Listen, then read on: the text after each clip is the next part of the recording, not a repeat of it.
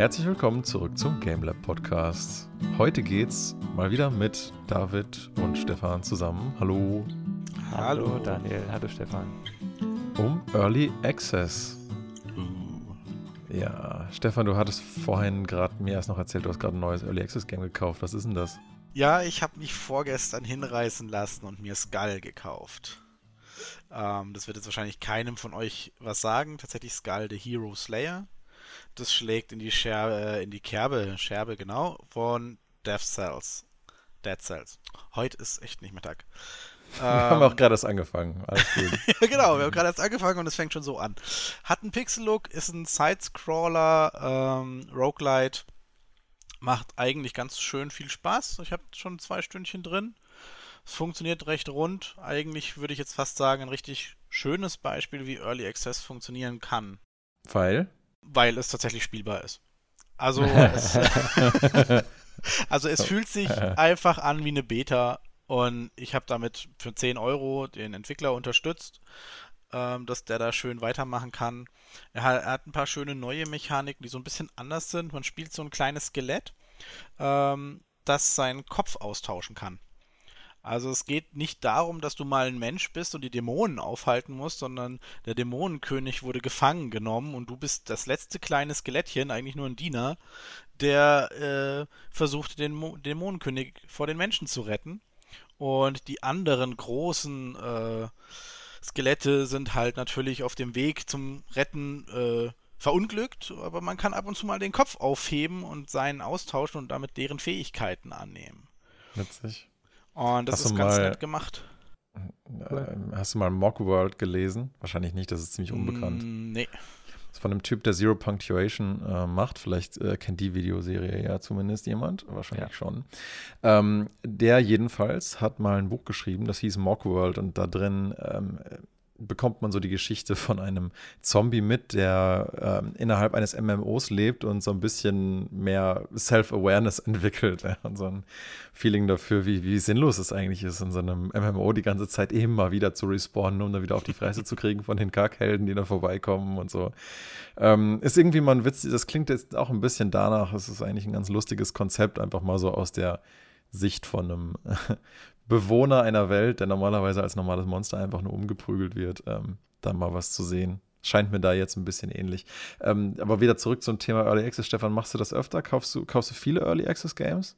Puh, viele, was ist viel? Äh, dadurch, ja, machst du das häufig? Also mal, keine Ahnung, kaufst du dir mal so alle zwei Monate mal ein Early Access Game oder eher seltener? Ich würde mich schon eher da zu den Mehrkäufern äh, sehen. Ich bin jemand, der eigentlich ungern fünf Jahre auf ein fertiges Spiel wartet oder dass, wenn es gutes Spiel ist, es nicht aushalten kann. Äh, mhm. Wolzen zum Beispiel ist ja so ein Beispiel oder andere. Ja, dazu komme ich gleich auch noch, ja. Andere Beispiele wären Forager oder ähm, was haben wir hier noch? Secrets of Grindia zum Beispiel, das sind so Spiele, wo ich dann sage, ich habe eigentlich nicht die Geduld, fünf oder sechs Jahre auf das Spiel zu warten, möchte mhm. es aber trotzdem gerne spielen und eventuell auch mit einem günstigeren Preis natürlich auch unterstützen. Ja, interessante Motivation auf jeden Fall. David, wie ist es bei dir? Also ich habe hab einfach mal eine kurze Zwischenfrage. Du hast vorhin gesagt, es, es, spielt sich wie eine gute Beta. Was, was, was ist da die Definition für dich von einer, von einer guten Beta? Oder ich meine, was erwartest du von einem, äh, von einem Early Access Spiel, wenn das jetzt ein Positivbeispiel ist?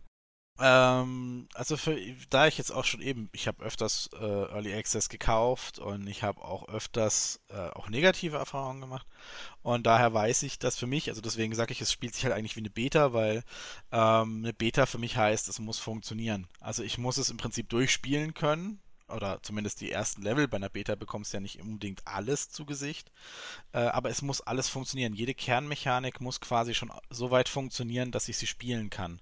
Und nicht, ähm, ja, du hast jetzt den Charakter, du kannst davor laufen, aber während du fünf Schritte gehst, fällst du zweimal auf die Fresse und fällst fünfmal durchs Level. Also also für mich ist es wirklich schon so weit, es ist spielbar, du kannst die Bosse besiegen, du kannst einfach vorwärts gehen. Im Prinzip ist das Spiel in dem aktuellen Stand, so wie ich es empfinde, eher noch so Feinschliff und äh, mehr Mechaniken hinzuzufügen oder mehr Level oder einen weiteren Akt hinzuzufügen, um dem Ganzen mehr zu geben. Aber ansonsten fühlt es sich halt schon an wie ein fertiges Spiel. Deswegen würde ich jetzt so in Richtung Beta-Phase gehen und sagen, es spielt sich wie Beta. Okay, da würde ich jetzt mal gegen einwerfen. Es gibt ja auch Beta-Phasen, die sehr, sehr fehleranfällig sind, sehr viele Bugs haben und nicht sehr spielbar sind. Ne? Also ja, das, das ist ein bisschen. Auch. Aber ich, ich verstehe, was du meinst. Also, ähm, Daniel, vielleicht äh, auf deine Frage für mich. Ähm, das ist genau der Punkt für mich, was, eine, was der Kern einer, einer guten Early Access oder sagen wir einer Vorversion, nenne ich es jetzt mal, weil für mich ist ehrlich gesagt eine Alpha, Beta oder Gamma-Version, was immer auch noch geben soll, vor dem echten Release, genau dasselbe wie Early Access. Ne? Also mhm. man kommt halt, bevor das Spiel in einer vom Entwickler als fertig definierten Version dazukommt, in das Spiel rein und muss jetzt damit leben, dass es eben nicht fertig ist. Ne? Und da ist halt die Frage, ähm, was darf haben. Ne? Ich sehe es wie Stefan, ein, ein, Spiel, das voller Bugs ist, das man nicht spielen kann, wirklich und Spaß zu haben. Das ist kein, kein guter Start, äh, Status. Ähm, aber es wäre auch für eine Beta eben oder eine, eine Alpha-Version kein guter Status. Und ähm, entsprechend Spiele, die das nicht machen, die eben sagen, okay, wir haben vielleicht einen verringerten Funktionsumfang, wir zeigen euch aber, ähm, wie sich das ganze Spiel anfühlt. Wir zeigen euch, wir haben die ersten zehn Level fertig. Ne? Ihr könnt die spielen. Ähm, und alles, was hinten dran kommt, neue Spielmechaniken, mehr Story ähm, und so weiter und so fort, das kommt halt später dazu. Und das, das ist für mich eine, ähm, eine positive Sache vom, vom Early Access, dass man eben eigentlich einen Einblick in das Spiel bekommt, früh, wenn man ungeduldig ist, Stefan, ne? Ähm, ja. Ne? Ähm, und, und eben auch den, unter, den Entwickler unterstützen kann. Deswegen, ähm, ja, also für mich ist Early Access an sich eine positive Sache, genau wie Beta-Versionen und sowas. Ist das für dich überhaupt ein Unterschied? Beta oder nee, Early Access? Nicht, nicht wirklich. Also ich glaube auch, dass es nicht wirklich ähm, als unterschiedlich gehandhabt wird. Ich glaube, ähm, es gibt sicher Entwickler, die sagen, okay, hier habt ihr eine Beta-Version, ähm, die ihr testen könnt, so Testwochenende, die sind kostenlos oft, ne? Ähm, das ist vielleicht noch ein Unterschied. Early Access ist eigentlich ja immer bezahlt. Ähm, aber grundsätzlich eine Vorversion, die gut gemacht ist, ist super. Also für mich ist Early Access im Prinzip einfach bezahlter Access für ein unfertiges Spiel. und, und, und, und, und deswegen finde ich, ist das für mich leider jetzt so im Rückblick, nachdem ich echt auch einige Early Access-Titel immer mal wieder gekauft habe, eine Sache, wo ich sagen muss, weiß ich nicht, steht dem ein bisschen äh, kritisch, ehrlich gesagt, gegenüber. Weil solche Modelle basieren ja eigentlich irgendwie immer auf Vertrauen. Du musst eigentlich dem Entwickler vertrauen, dass er entweder schon was Gutes liefert oder liefern wird. Und in dieser Hoffnung gibst du sagen, sozusagen Geld aus für was, von dem du weißt, dass es aber noch nicht fertig ist. Also eigentlich ist es im Prinzip für mein Empfinden wie eine Open Beta, für die du aber Crowdfunding bezahlen musst. Und ich weiß nicht, ob das auf Dauer so ein tolles Modell ist im Durchschnitt, weil ich finde, da ist einfach Tür und, äh, Tür und Tor offen für Beschiss. Und das sieht man ja leider auch, wie das auf Steam immer wieder läuft, wie unglaublich viele Titel es da gibt, die einfach nur den Goodwill der Leute abgreifen, dann einfach reinbezahlen in was, was eigentlich äh, sogar sehenden Auges teilweise noch gar nicht fertig ist. Also, ähm, ich weiß nicht, ich habe so viele ähm, Titel immer mal wieder mitgefandet, wo ich dann am Anfang drin war und mir dachte, warum? Warum hat das jetzt mich 25 Euro gekostet, zu erfahren, dass ich Ark, äh, zum Beispiel Survival Evolved, zu Beginn überhaupt nicht spielen konnte? Es war völlig buggy, es war total unbalanced, die Server waren total Schrott. Das, ähm, äh, du, du, bist ständig irgendwo, du bist teilweise immer wieder an Punkten gestorben, äh, gespawnt, wo du instant wieder gestorben bist. Ich habe das mit Hannah mehrere Stunden versucht zu spielen und auch immer mal wieder und es war einfach Mist, ja. Ich dachte, und, und, und weißt du, dann sind aber zwei Stunden rum und du kannst es nicht refunden. Und ähm, diese Art von Erlebnis hatte ich immer wieder mit Early Access Spielen. Und das hat für mich einfach auf Dauer so eine Grundfrustration diesem Modell gegenüber geschaffen, dass ich mir mittlerweile auch denke, äh, nee, ja. Und, und mit Kickstarter geht es mir genau gleich. Ich habe so viele Kickstarter-Dinger gefundet und das Einzige, wo ich jemals das Gefühl hatte, ich habe irgendwie Mehrwert zurückbekommen, war Star Citizen. Wobei das jetzt wahrscheinlich ziemlich zynisch klingt, weil jetzt viele Leute sagen werden, ja, haha, aber das Ding wird doch im Leben nicht fertig. Und ja, es ist persönlich auch was, was mich auch irgendwie daran stört. Ich weiß zwar, wie komplex und umfangreich das alles werden soll, dennoch gibt es keinen äh, klaren Plan, wann dieses Ding überhaupt mal irgendwann rauskommt. Das wird es wahrscheinlich irgendwann, aber das Versprechen liegt ja jetzt schon seit acht Jahren sozusagen rum. Und äh, ich weiß nicht, es ist im, im, Prinzip wieder das gleiche Thema Vertrauen. Ne? Du musst eigentlich dich fragen, vertraue ich dem Entwickler und will ich dafür jetzt Geld ausgeben? Und ist das, was ich als Benefit dagegen jetzt sofort zurückbekomme, mir das wert? Und dann ist es auch in Ordnung. Ich habe nur für, für mich persönlich gemerkt, dass es fast immer nicht gestimmt hat, das Verhältnis. Ähm, hast du in die Spiele wie zum Beispiel Ark nochmal reingeguckt? Also, ich habe mir Ark gekauft und es ist ein mega geiles Spiel. Es ist hammercool. Man macht eine Mod dazu und es gehört für mich so zu eins der geilsten Survival Games überhaupt, wo du echt viel geilen Scheiß machen kannst. Such Leute, mit denen man das zusammenspielen kann. Du hast es offensichtlich, ähm, ja. aber spielst es gar, guckst ja gar ja, nicht. Aber es unterstützt rein. ja nur meinen Punkt, also den ich jetzt noch nicht äh, genannt hatte, aber den ich noch anbringen wollte. Und zwar, ich persönlich würde mittlerweile immer äh, auf ein Spiel warten wollen, das dann fertig ist wo ich dann, wo ich dann auch weiß, was ich bekomme. Und ich hätte jetzt, zum jetzigen Zeitpunkt, so wie Arc jetzt wahrscheinlich ist, kein Problem damit, jetzt das Geld auszugeben. Nur zum damaligen Zeitpunkt war es de facto ähm, für mich das Geld einfach nicht wert. Und ja, mag ja sein, dass es jetzt äh, heute gut geworden ist. Aber selbst dann, und da komme ich zum Beispiel zu einem meiner Beispiele, die ich eigentlich hier mehr als positiv notiert hatte, Grim Dawn, ähm, da, da komme ich dann noch zu einem anderen Punkt, äh, warum ich dann eigentlich lieber warte. Und zwar äh, Grim Dawn, muss ich sagen, ab der, an dem Zeitpunkt, wo ich es gekauft hatte, auch so für 20, 25 Euro, hatte eine sehr solide Basis, schon ein unglaublich tolles Skillsystem. Ich wusste, das sind die ehemaligen Titan Quest-Entwickler. Ich wusste, dass die wissen, was sie tun. Das hast du auch sofort gesehen. Das Produkt war bis auf eine schlechte Framerate und hier und da ein paar Clipping-Bugs schon ziemlich, ziemlich rund. Und es fehlte eigentlich nur irgendwie noch so der, der letzte große Akt, glaube ich, in dem Moment, wo sie es dann zum Early Access freigegeben haben. Der hat dann auch echt noch ein ganzes Weilchen gedauert. Und dann gab es auch wieder immer noch Rebalances und so. Und als es dann wirklich fertig war, hatte ich aber das Gefühl, ich muss jetzt eh wieder vorne anfangen. Weil, und, und das wäre ja bei Ark jetzt genauso oder bei einem Secrets of Grindia oder was weiß ich, wie auch immer, ne? Ich habe immer das Gefühl, ich muss wieder komplett vorne anfangen, weil sich sowieso so viel geändert hat, dass es jetzt eh ein anderes Spiel ist. Das heißt, für mich ist dann die, das, sozusagen das frühe Reinschauen im Rückblick immer eine Art von Zeitverschwendung gewesen, weil das Spiel gar nicht sein volles Potenzial irgendwie ausfalten konnte. Und damit wird es dann einfach wieder zu Crowdfunding auf Vertrauen. Aber dafür muss ich es dann noch nicht spielen. Weil dann habe ich im Nachhinein eh das Gefühl, dass ich irgendwie die Version, wie sie dann war, noch nicht spielen hätte wollen eigentlich. Okay, da, da würde ich mal zwei Fragen stellen. Die erste ist, hat es dir dann beim ersten Spielen keinen Spaß gemacht? Weil du spielst ja manche Spiele sowieso zweimal. Dann hast du halt ja. ein zweites Mal ein anderes Spielerlebnis ja. bei Grim Weißt Dawn du, die Dinger, die ich mir hier als positiv eingetragen habe, ja, ich weiß ja schon, wofür Early Access gut ist und ich kaufe das ja nicht total blind, was ich dann kaufe. Ne? Die beiden Sachen, die ich mir hier als sehr positiv eingetragen habe, eben Grim Dawn und Besiege, das waren beides Dinger, die habe ich gekauft, die habe ich gespielt und dachte mir, Mann, hier ist wirklich ein tolles Konzept. Ja? Das, die ganzen Kernmechaniken funktionieren schon.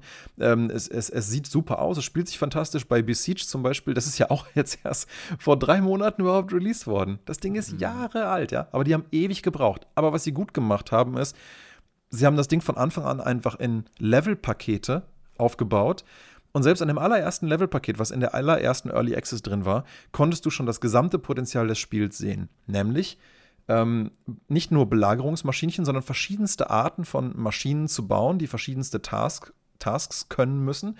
Und im Prinzip wurde einem dann anhalt dieser Level auch ziemlich schnell klar, geil, das könnte sowas sein wie ein neues ähm, virtuelles, ich will es jetzt nicht Lego nennen, weil es ist eigentlich eher wie so ein kleiner Modellbaukasten, in dem du aber wirklich jeden Scheiß simulieren kannst. Und es hat ultra Spaß gemacht. Ich habe auch jedem dieses Spiel, der irgendwie zu Besuch war, der es gerne sehen wollte, sofort mal gezeigt und davor gesetzt. Und die Leute hatten ultra Spaß daran, stundenlang einfach nur was da drin zu bauen, weil die Foundation eben so geil war und weil es bei Besiege, und das hat sich ja bis heute nicht geändert, um das Kernbauprinzip mit den Kernblöcken geht, woraus du trotzdem eine unglaubliche Vielfalt hast, egal was zu bauen. Ähnlich wie in Minecraft, weißt Und dann ist es auch gar nicht schlimm, wenn dann noch nicht alle Levels released sind, weil du kannst trotzdem mit diesem Spiel endlos Zeit verbringen mit einer dann schon unglaublich gepolischten Mechanik. Und bei Grim Dawn konntest du im Prinzip alles durchspielen, bis, äh, bis, bis auf eben den, den weiteren Akt dann zum Schluss. Ähm, und dann kam ja, glaube ich, auch nochmal ein DLC. Und ähm, aber, aber das Base Game war einfach schon richtig geil. Und, äh, und, und, da hat ein, und das war in sich einfach unglaublich stimmig. Es wirkte im Prinzip schon wie ein fertiges Produkt, wo einfach nur noch das Ende gefehlt hat. Aber dann hast du dagegen sowas wie Temtem, was die ersten zwei Wochen überhaupt nicht mal irgendwie ja, spielbar ist. Mach, mach, ja, mal okay. langsam, mach mal langsam. Du springst hier du springst hier zwischen Spielen unglaublich schnell rum. Also für mich ist das Thema Grim Dawn bei dir noch nicht durch. Ne, du, hast, ja. du hast vorhin, also gerade eben hast du jetzt gesagt, das ist super gut durchzuspielen gewesen, bis aufs letzte Level. Und dann hast du aber als Gegenargument gesagt, ja, eigentlich wolltest du also trotzdem komplett nochmal neu spielen. Ich meine, genau. das widerspricht sich doch irgendwie. Ähm, Nee, ich. Du wolltest es nochmal komplett neu spielen, weil du, weil sich so viel geändert hat oder weil du das Spiel einfach so gut fandst und sowieso gesagt hast, du willst nochmal neu spielen? Bei Grim Dawn ist das äh, zweierlei. Ich hatte ja auch von Anfang an gesagt, ich, ich sehe das selbst bei den Sachen, die ich mir hier als positiv eingetragen habe, trotzdem durchaus kritisch, weil selbst, also, weißt du, bei Besiege, das ist eh so ein Sandkastending. Das ist gar nicht so wichtig, ob dann irgendwann neue Levels dazukommen, weil das Spiel nicht aus seinen Levels, sondern aus seiner Kernmechanik besteht. Mhm. Aber Grim Dawn besteht ja wirklich zu einem Großteil aus den Levels, aus, aus, aus der Story, aus den Gegnern, aus der Progression.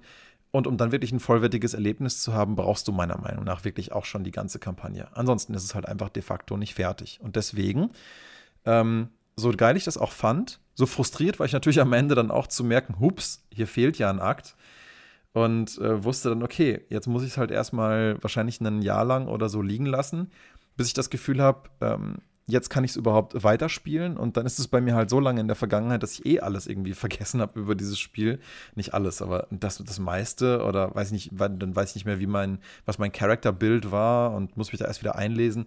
Und dann denke ich mir halt dann auch, okay, dann machst du halt irgendwie einen, nochmal einen neuen ähm, Charakter und musst ja. dann halt aber eigentlich alles nochmal spielen. Ja, und wie gesagt, und, und, auch mit den ganzen Balancings, den einzigen Charakter, den du dann nachher sowieso sinnvoll behalten kannst, ist eh der, den du dann neu machst. Weil ganz oft gibt es dann ja auch Server-Wipes und so. Das heißt, du bist quasi eh dazu gezwungen, neu anzufangen, weil es dann irgendwann heißt, so, jetzt launchen wir, jetzt sind alle Charaktere weg und du musst eh neu anfangen. Und gerade für jemanden wie mich, der eigentlich gerne Story- und RPG-Games spielt, der auch wirklich was von seiner Progression und dem Erlebnis haben möchte, ist es, ähm, ja, gerade bei so einem Spiel dann einfach nicht so wahnsinnig, ähm, ja, es ist einfach nicht so, nicht so motivierend, das dann alles nochmal machen zu müssen. Und dann kann ich, wann ich das dann gerne mache, ist, wenn ich es dann zumindest mit Freunden nochmal irgendwie spielen kann, dass es dadurch dann halt einen Mehrwert hat. Aber ich habe dann die ersten 60 Prozent sozusagen ja irgendwie auch schon gesehen. Also Okay, äh, nochmal alleine spielen würde ich es dann eh nicht. Dann also für mich, für mich ist nochmal also eine Frage ist eben, mit was für einer Erwartung du reingehst. Für mich hört sich jetzt so an, du gehst in in einen, in einen Grim Dawn mit der Erwartung, du kannst halt das Spiel durchspielen und vielleicht eben fehlt noch ein bisschen Balancing und sowas, aber ähm, dir war ja klar, das ist Early Access. Was, was erwartest du denn von Early Access? Grundsätzlich. Wenn du jetzt, wenn du jetzt eins kaufen würdest, was würdest du davon erwarten? Was mir am wichtigsten ist bei Early Access, ist, dass ich halt sehe, wo das Hauptpotenzial liegt und im Idealfall, dass halt der wichtigste Content auch auf jeden Fall schon, schon mal da ist. Ja. Im Prinzip ist es für mich, hatte ich ja vorhin schon gesagt, eigentlich wie eine bezahlte Open Beta, also wo du eigentlich das kaufst, um das Development weiter zu fanden. Und dann ist mir halt das Wichtigste, dass ich in so einer Phase halt äh, sehe, wo die Kernpotenziale liegt und ob äh, liegen und ob das dann weiter eine Chance hat, gut ausgearbeitet zu werden. Nichtsdestotrotz ähm, muss ich halt für mich sagen, dass ich wahrscheinlich in Zukunft nicht mehr viele Early Access Titel kaufen werde, ähm, weil, weil einfach die Erwartungen, die, die ich habe, also die ich gerne hätte an ein Spiel, wo ich dann auch mit dem Spielerlebnis zufrieden bin, in dem Kontext Early Access wahrscheinlich gar nicht unbedingt erfüllt werden können. Hm. Weil, weil ich am liebsten einfach ein Spiel einfach, ähm, meinetwegen ist, lass es dann noch teurer sein, ja. Ich hätte für ein Grim Dawn auch 50 Euro ausgegeben, wenn es fertig ist. Ähm, ich hätte das nicht billiger kriegen müssen für 25. Ich hätte auch das Doppelte ausgegeben, wenn ich das Gefühl habe, jetzt ist das Spiel mein Geld wert. Und dann bezahle ich das auch gerne. Das stört mich überhaupt nicht, wenn das dann teurer ist. Nur, ähm, ja, einfach dieses, dieses ist dann es, es sozusagen nur anfangen zu können und erst recht, wenn du es dann cool findest, dann nicht weitermachen zu können, ist für mich ein unglaublich frustrierendes Erlebnis, ähm, dass ich einfach dann, dann, dann ungern habe. Weil wenn ich ein Spiel weglege, dann mache ich das meistens immer nur dann, wenn ich, habe ich ja beim letzten Mal beim Thema Achievements schon gesagt, ähm, dass, dass ich das Gefühl haben möchte, ich habe das jetzt fertig ich kann das jetzt guten Gewissens beenden und dann lege ich es halt weg. Und ich, ich, ich mag es im, im Gegensatz dazu halt überhaupt nicht ein Spiel weglegen zu müssen, weil es gerade einfach nicht geht. Ne? Oder so zum Beispiel bei Wolzen dann einfach nicht gescheit spielbar war, wo ich das Gefühl hatte, jetzt, nee, jetzt, jetzt geht's einfach nicht. Das mhm. muss man jetzt erstmal zur Seite legen. Aber dann, also, dann würdest du ja eigentlich nur noch Spiele kaufen, und zwar guten Gewissens, wenn sie komplett fertig sind. Also. Ja das ist die also eigentlich alle, sinnvolle logische Konsequenz, ja. Sprich, alle DLCs,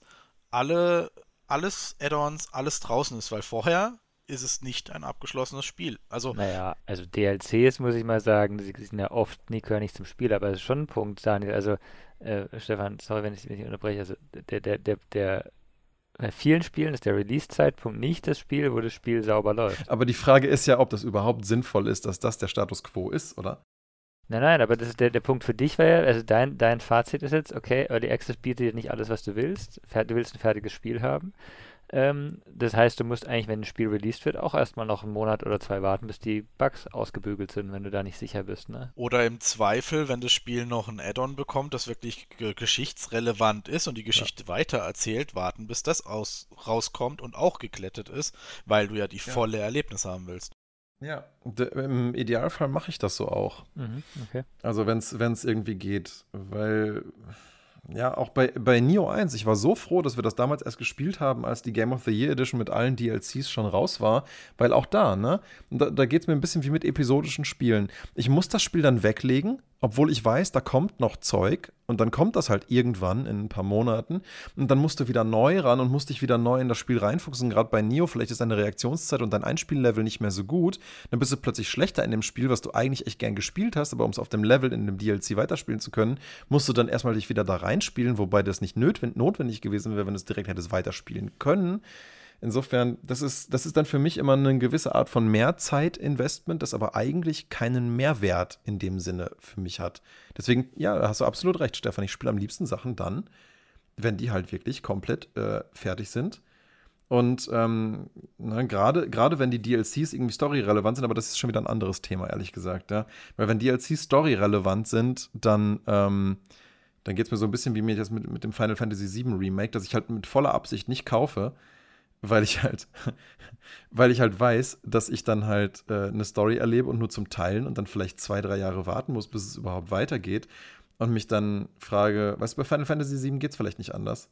Aber wenn ich mich fragen muss, am Ende von einem Game, warum fehlt hier was und warum haben die Entwickler das weggelassen, wenn es eigentlich zum, zum Ursprungsgame hätte gehören können, von der Story ist es für mich einfach ein unbefriedigendes Erlebnis. Äh, kaufst du noch äh, Collectors Editions jetzt? Also jetzt nach dem, was du gesagt hast, dürftest du ja eigentlich fast keine mehr kaufen.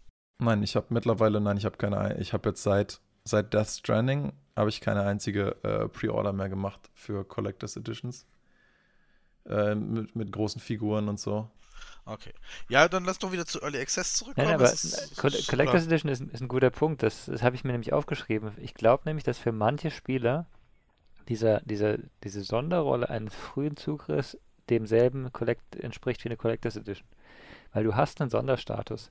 Du bist jemand, der, ähm, der was Besonderes mit diesem Spiel hat. Du bist nicht wie alle anderen, wie die Masse. Ich glaube nämlich immer noch, dass die, die Masse Spiele nicht eben im Early Access kauft. Ähm, auch wenn es viele sind, weil es einfach ja teilweise nicht, nicht klar definiert ist, nicht klar ausgezeichnet ist, was ein Early Access macht.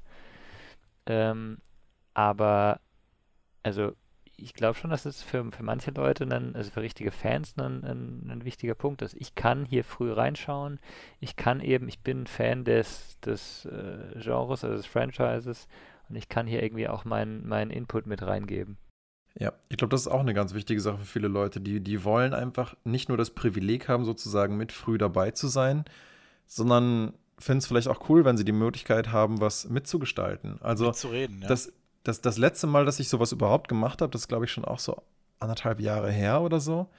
Da habe ich mich bei That Game Company beworben für Sky oder Children of Light oder wie auch immer sie es jetzt halt genannt haben. Ähm, dieses quasi, nennen wir es mal, Multiplayer-Journey durch die Gegenhüpferei auf dem iPad. Ähm, da hatte ich mich halt für eine Beta angemeldet, aber halt mit dem konkreten Ziel auch mithelfen zu wollen und zu gucken, wie kann halt dieses Game nach Möglichkeit möglichst cool irgendwie werden. Mhm. Aber das hat halt nichts gekostet. Das war halt eine Beta und du musstest halt akzeptiert werden und dann konntest du halt äh, mitsprechen und ähm, Feedback geben und das war das war an sich auch dann ein schöner Prozess. Das mache ich dann auch gerne, aber das hat für mich eine völlig andere Ambition als einen, ähm, als einen Early Access, weil da halt immer für mich persönlich einfach diese Paywall einfach eine Wand ist, die halt dazwischen steht. Zwischen dem ich möchte einfach gerne euch behilflich sein und Feedback geben als Entwickler. Und ähm, ich muss es trotzdem schon mal äh, bezahlen und manchmal schon zu einem Vollpreis. Aber du tust ja eigentlich den Aspekt der Community ja in dem Fall dann fast schon äh, runter reduzieren.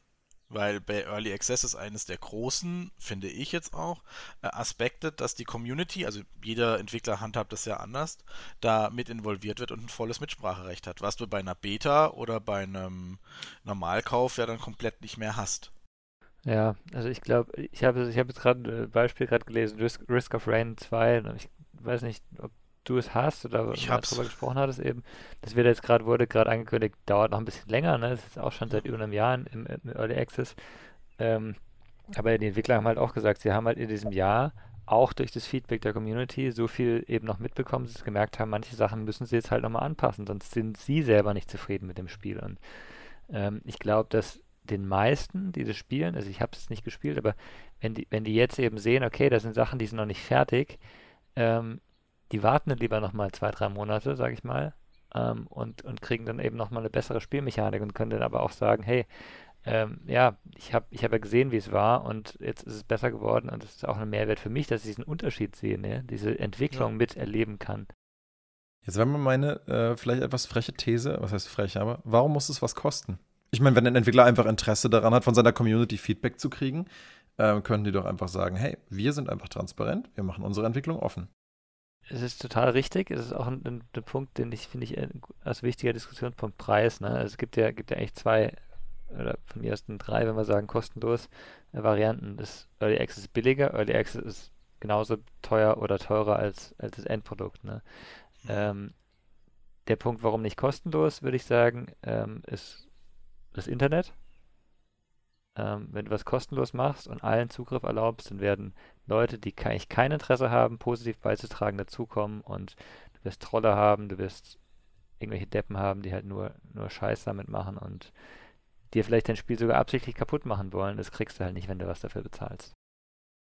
Aber solche Systeme selbst regulieren sich doch meistens auch ziemlich deutlich, oder? Ich meine, bei, bei YouTube an der Community musst du auch nicht zahlen, um halt mit äh, Leuten da interagieren zu können. Und ja, du hast immer auch Trolle dabei aber der Großteil der Communities äh, ist ja meistens schon aufs Thema bezogen und die regulieren sich ja schon untereinander selbst, oder? Nee, also, Daniel, Daniel, ähm, nee, nee, nee. YouTube, super Beispiel. Ähm, wie viele Leute sind aus YouTube schon ausgestiegen, weil sie gesagt haben, äh, die Kommentare sind so schlimm und toxisch, äh, so hasserfüllt und eben toxisch, also dass, dass das äh, funktioniert überhaupt nicht automatisch. Das ist, äh, ist ein ganz, ganz schwieriges Thema. Und ich glaube, wenn jetzt ein, ein, kleiner Entwickler, ein kleiner Entwickler das in seinem Spiel nur, nur ein Forum so moderieren muss mit Leuten, die da, die da, äh, sagen wir mal, ja, nicht, nicht positiv gestimmt sind, das ist super aufwendig. Ich glaube, David, du hast gerade genau den Punkt angesprochen. Ähm, kleine Entwickler. Bei Steam Early Access ähm, das wurde ins Leben gerufen für kleine Entwickler. Und da muss man sagen, da sitzen vielleicht fünf, lassen, lassen mal zehn Leute dran. Und wenn die dann sagen, okay, sie stellen es der, der Community zur Verfügung zum Spielen und machen das kostenlos, dann ist es, ist es zwar toll für die Community und die kann Sachen einreichen, aber wenn dann so viele Sachen reinkommen wie bei Risk of Rain, dass sie den Release verzögern müssen, dann geht ihnen ja noch mehr Geld, das sie ja selber einbringen, quasi weg. Wenn sie jetzt aber sagen, sie machen einen Early Access mit halber Preis, dann nehmen die ja schon Geld ein und gewinnen damit eventuell auch Zeit, mhm. eventuell mehr Mitarbeiter, um die Qualität zu ändern. Damit kann sich das ganze Spiel ja nochmal ändern, weil sie plötzlich jemanden einkaufen können, der ihnen eventuell viel geilere Models macht oder so. Und damit ändert sich das Spiel wieder. Bei Vollpreis, okay, muss man halt überlegen. Und ein Beispiel, wo ich sagen muss, Forager zum Beispiel, die haben für, ich glaube, wenig Geld das angeboten. Ich glaube, 10 Euro. Ist ein super Spiel. Hanna hat es auch gekauft und wir warten eigentlich auf Multiplayer. Der wird aber weiter verzögert. Ähm, oder immer weiter hinausgeschoben, weil er sich mit anderen Sachen in dem Moment beschäftigt, weil er macht regelmäßige Community-Streams wo er Fragen und Antworten behandelt und auch sagt, und ich glaube, es sind zwei Leute, die daran arbeiten, und er halt wirklich eng mit der Community verknüpft ist. Das heißt, er hört, er hört sich an, was die zu sagen haben, ändert es und dadurch führt es halt einfach auch zu Verzögerungen. Aber das Endprodukt entspricht dann dem, was sich die Mehrheit der Community gewünscht hat und dadurch lässt sich es vielleicht auch später besser verkaufen. Was hat jetzt dagegen gesprochen, das dann zu kaufen, wenn es Multiplayer hat und vielleicht äh, schon irgendwer eine Review dazu draußen hat, dass ihr seht, oh, der Multiplayer lohnt sich auch wirklich? Review gab es ja schon für den Singleplayer und wir haben es eigentlich erstmal, glaube ich, sogar relativ unabhängig voneinander als Singleplayer gekauft. Dass wir den Multiplayer wollten, äh, stand dann recht schnell weg, als wir gesagt haben, eigentlich könnte man Multiplayer einfügen und haben dann geguckt, ah ja, es kann sogar Multiplayer, aber er ist erst dran, weil er das erste Du hast gesagt, ihr habt das gekauft für den Multiplayer und jetzt wartet Ich bin halt mir drauf. nicht sicher, ob wir das nicht sogar unabhängig voneinander einfach so gekauft hatten. Also wir warten beide auf den Multiplayer Multiplayer, aber äh, ich bin mir nicht mehr sicher, wie wir es gekauft haben. Das ist auch schon eine Weile her, dass wir es gekauft haben. Ja, der Punkt, der Punkt ist aber genau bei sowas eben, ähm, okay, du, du willst dieses Spiel als Multiplayer ähm, haben, aber du weißt, der Entwickler, der hört auf die Community und du kannst da eben Input geben. Ich meine, Daniel, wie oft hast du schon über schlechte Multiplayer-Konzepte ähm, ähm, gesprochen? Ne? Also das, das, ist halt der Punkt, wenn, wenn du da die Möglichkeit hast, genau sowas zu beeinflussen, ist sehr cool und es kann für dich ja auch ein extremer Mehrwert nachher sein. Deswegen, ähm, ja, finde ich es in so einem Fall auch okay, wenn du da sagst, hey, ich, ich will da auch ein bisschen ähm, Geld dafür zahlen, um meine Meinung mit einzubringen wie gesagt, in der Theorie hatte ich auch nie was gegen Early Access. Mhm. Ne? Ich, ich, denke auch nach wie vor grundlegend, dass das an sich eine gute Idee ist, indem man einfach sagt, warum müssen Open Beta und Crowdfunding eigentlich zwei separate Konzepte sein? Das ist ja eigentlich so der Gedanke hinter Early Access. Ne? Also, ne, wobei ich das eigentlich immer noch so sehe, wenn komme ich nachher noch im Fazit zu. Aber ähm, das ist es ja eigentlich. Du hast im Prinzip Crowdfunding kombiniert mit dem Zugang zu einer Beta. Mhm. Ja, einfach durch Goodwill der Community halt schon ein Game zu fanden, wo die Leute sagen, das ist cool, mach da doch mal weiter mit. Und diese Idee an sich, sonst hätte ich ja auch nie irgendwelche Early Access Games gekauft. Die fand ich ja an sich auch cool. Mhm. Mein Problem ist eher, dass die Sachen, also und oder der Großteil der Sachen, bei denen ich es dann wirklich in der Praxis auch gemacht habe, äh, mir, mir leider oft so sauer aufgestoßen sind, dass dann halt also dieses Konzept leider ähm, mehr öfter nicht, als dass es funktioniert hat, dann so, ähm, auch, auch ja, eben gut gewesen ist. Gut, aber dann, dann, dann ist der Punkt äh, für mich, also ähm, also vielleicht sollen wir gleich mal diskutieren, was für Spielarten denn funktionieren, weil du hattest ja auch Positivbeispiele, Besiege, ähm, du hast Minecraft mhm. erwähnt, Minecraft ist hier eins der längsten Early Access Spiele ja. überhaupt, wenn du so siehst, ne? das lief ja, ja. weiß nicht, zehn Jahre lang äh, in, in, in Alpha-Status oder, oder Beta-Status später also eine ganze Weile und es hat eben, weil das Kernspielprinzip klar war und funktioniert hat, hat es funktioniert. Das ist wie wenn du eben ja. ein, ein Lego-Stein-Set kaufst. Dann ist egal, ob du Lego, genau, Lego Technik genau. dabei hast oder nicht. Wenn Lego Technik später dazukommt, freust du dich, aber du brauchst es halt eigentlich nicht. Genau, das ist eigentlich der beste Vergleich überhaupt. Denn genauso gut könnte man sagen, solange du nicht alle Lego-Sets der Welt besitzt, ist dieses Spiel Early Access. Ja, ja gut, die werden immer weiter. Weißt du, du kaufst dir, nein, nein, aber nur mal so als Bild, weißt du, eigentlich ist das erste Set, was du dir kaufst bei Lego, könnte man ja behaupten, nur Early Access, weil du halt nur eine gewisse Toolbox zur Verfügung hast und noch nicht alle Steinchen und noch nicht alles ausprobieren konntest oder so. Aber das würde man ja nie als solches bezeichnen, weil das Spielen mit Lego ja schon der Prozess an sich ist. Ne? Das ist ja wie bei Minecraft. Die Grundprozesse sind da, die Methoden, mit denen man vorgeht und Sachen kreiert, die funktionieren, völlig unabhängig davon, wie viele Steinchen es jetzt schon sind. Aber das Spiel kann dich trotzdem begeistern und auf Ewigkeiten beschäftigen, mhm. ohne dass es was, was ich, eine, eine, eine Vielzahl an Levels und noch ganz viele Extras und so hat. Und deswegen sehe ich das bei Minecraft und Besiege genau ähnlich.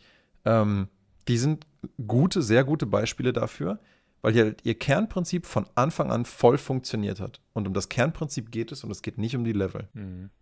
Hm. Wobei, wenn ich jetzt bei deinem Lego-Beispiel bin, verstehe, würde ich es halt so interpretieren. Eine Beta, du bekommst, keine Ahnung, das äh, gehen wir mal ins Harry Potter-Universum, du bekommst Hogwarts und du hast das Beta, das heißt, du kannst es zusammenbauen, aber sobald es released ist, bekommst du den letzten Turm, der ist halt noch nicht fertig, den kriegst du nachgeschickt. So, bei nee, Early das würde ich eher ein bisschen anders sehen. Also, wenn du schon unbedingt diese Analogie ziehen willst, dann wäre die Beta von Lego eher so, dass du halt leider feststellen musst, dass jeder siebte und achte Stein halt nicht aufeinander passen. so, da ist halt, ja, da ist halt irgendwas ist da nicht so richtig. Ja, also, dein, dein, deine Erfahrung meinst du damit ist so?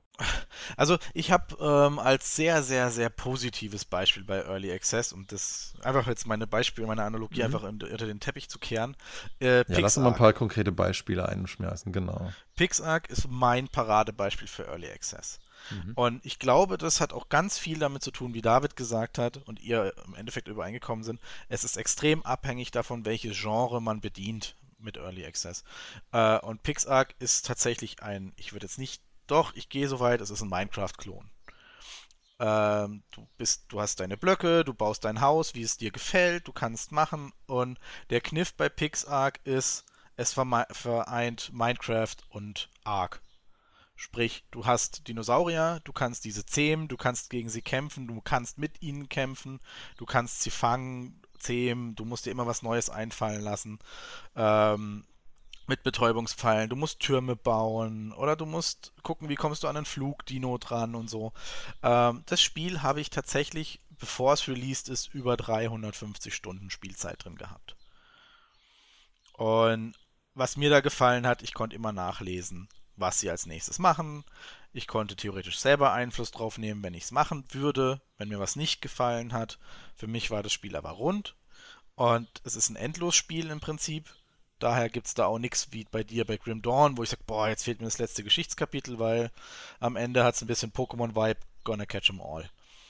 Ähm, das ist so mein Paradebeispiel für Early Access. Okay, das heißt, ähm, Endlosspiel ist, das finde ich eine interessante Sache. Ne? Ähm, also ich glaube, dass bei Early Access Spiele, die ähm, vielleicht viel mit ähm, Sidescrolling, Roguelike funktioniert da sehr gut, weil da kann die Community dann noch aktiv mithelfen, neue Mechaniken zu entdecken oder ähnliches.